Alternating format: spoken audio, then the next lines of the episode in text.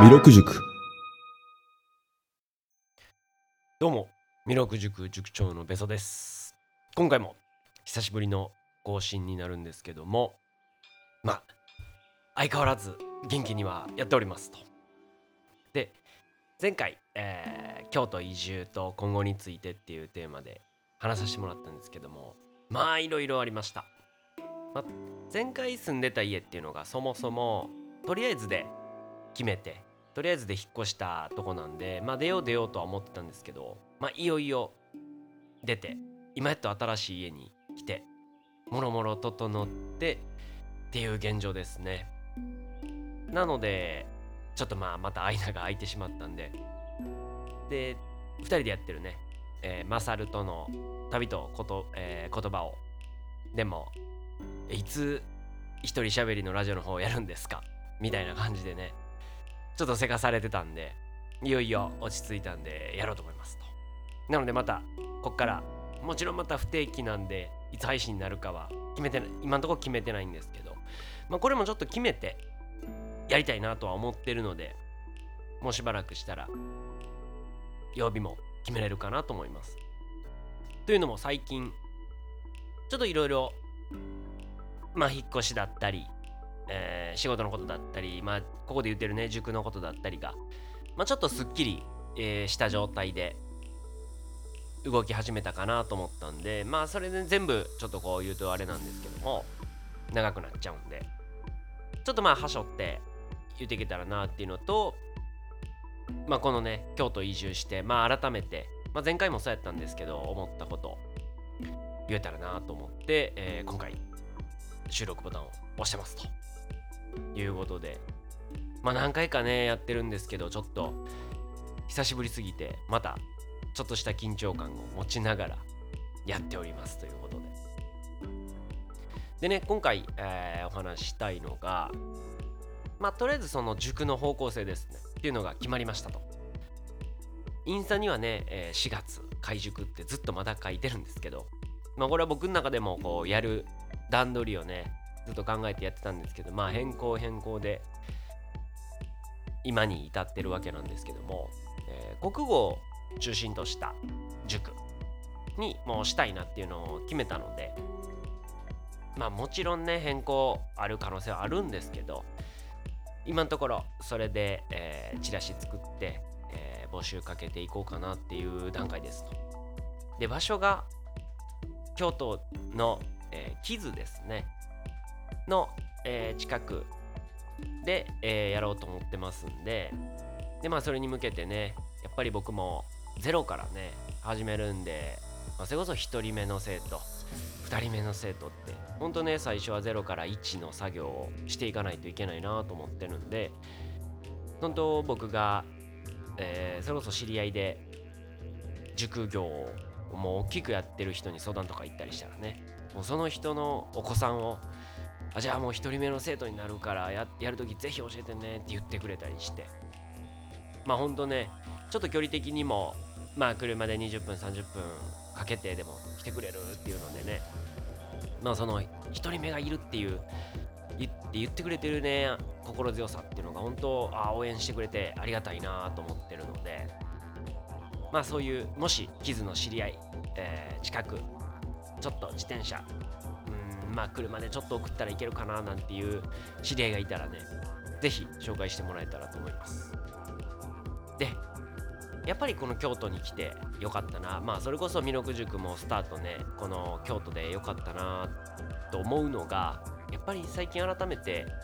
空が広いなと思いますね。で週1回ね大阪には帰ってるんですけどもまあビルが多いだったり、まあ、それが一番ですかね。まあ家自体も大きい家が多いのでね。やっぱふと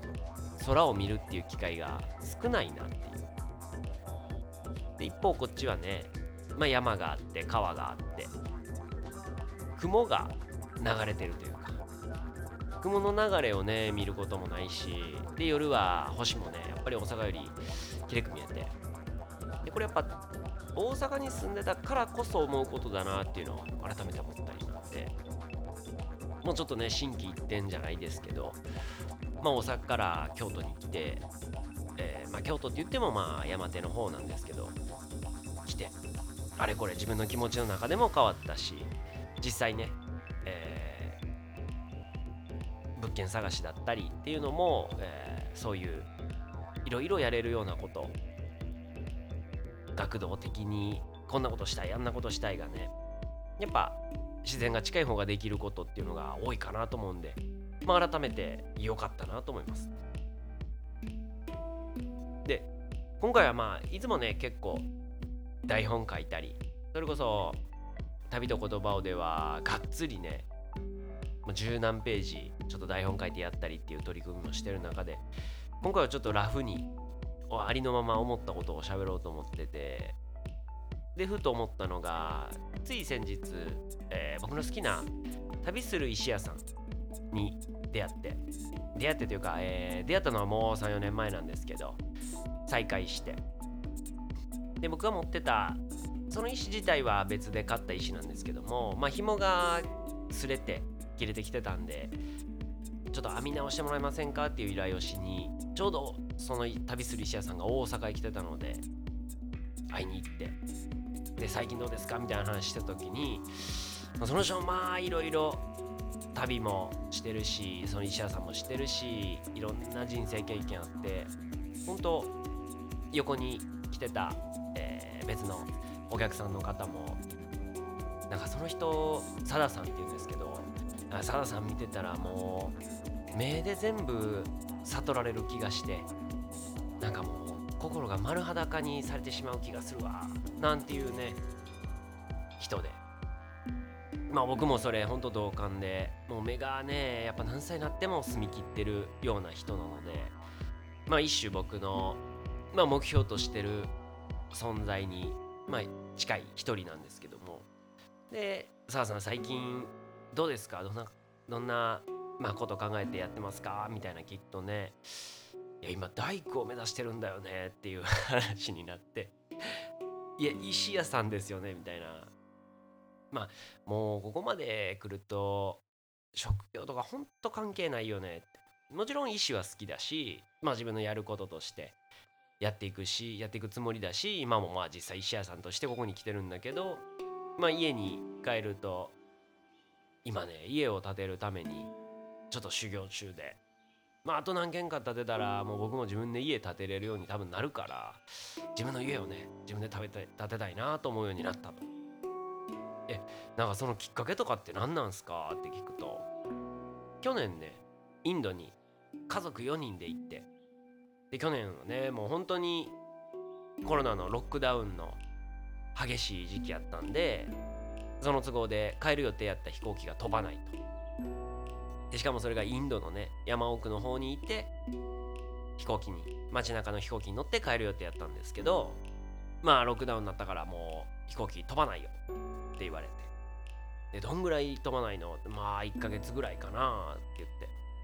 で1ヶ月後もう飛行機飛ぶかって聞きに行ったらあ飛ばないね。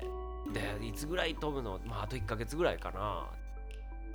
で1ヶ月また経ってだから2ヶ月ですね。だって行ったら「ああまだ止まんねえ。あと1ヶ月ぐらいちゃうかな」って。結局蓋開けたら5ヶ月インドの山奥に家族4人でまあ引きこもらざるを得ないというか向こうなんでね移動手段もこう日本みたいにこう自由にも動けないですし。ってなってやることといえばやっぱ日々の生活をどう充実さすか楽しく過ごすか。特に家族ちっちゃい子供もまだいるのでまあ山奥でねやることといえば薪割って水汲んで火起こして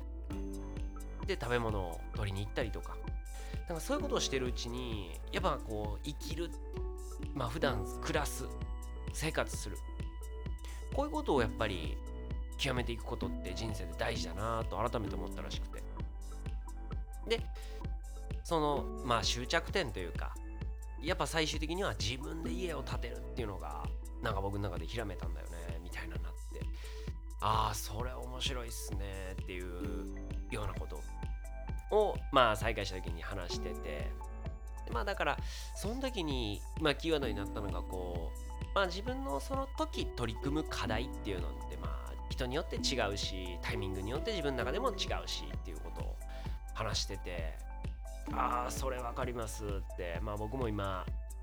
京都へ引っ越して僕の課題が今逆にビジネスですってなって。で塾をこうやりたいってずっと言っててでできない理由っていうのが僕がその塾を成立させるまあビジネス的な部分ですね。生徒さんからお金もらってやるっていう普通の塾なのか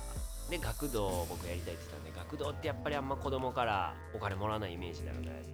でどっちやりたいで僕学童やりたい。じゃあそれを成り立たせるためにはどうすんの？みたいな部分をね直視してなかった自分がいたので今京都行ったタイミングで自分で塾やるって決めてまさにそこに直面してそれをそのハードルを超える時が今来ました。僕にとっての今の課題はそれですね。なんかねそんな話が今まさに自分を表す一言に尽きるなと思ったんでなんかその課題に向かって取り組もうっていう決意がね固まったのがまあ一つすっきりした理由っていう感じですね。なので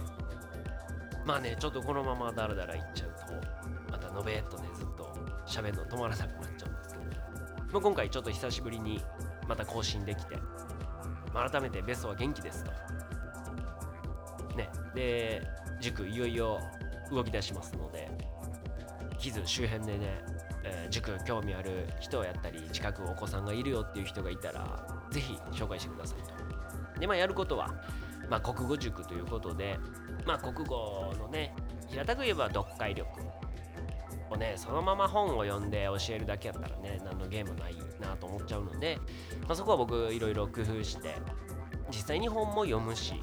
でまあ空気を読むっつったらおかしいですけども、まあ、行間を読むことだったりそれがじゃあ日常でどう行間を読んでいくんだろうなみたいなことをまあ本じゃなしにね、えー、言葉で、えー、体感して体験して経験して教えていけるような塾学童をしたいと思ってます、えー、応援していただけたらなと思いますでこれからねまた意欲的にこのチャンネルも動いていってで次のゲストもまた決まってますんでまたゲスト会お楽しみにということで、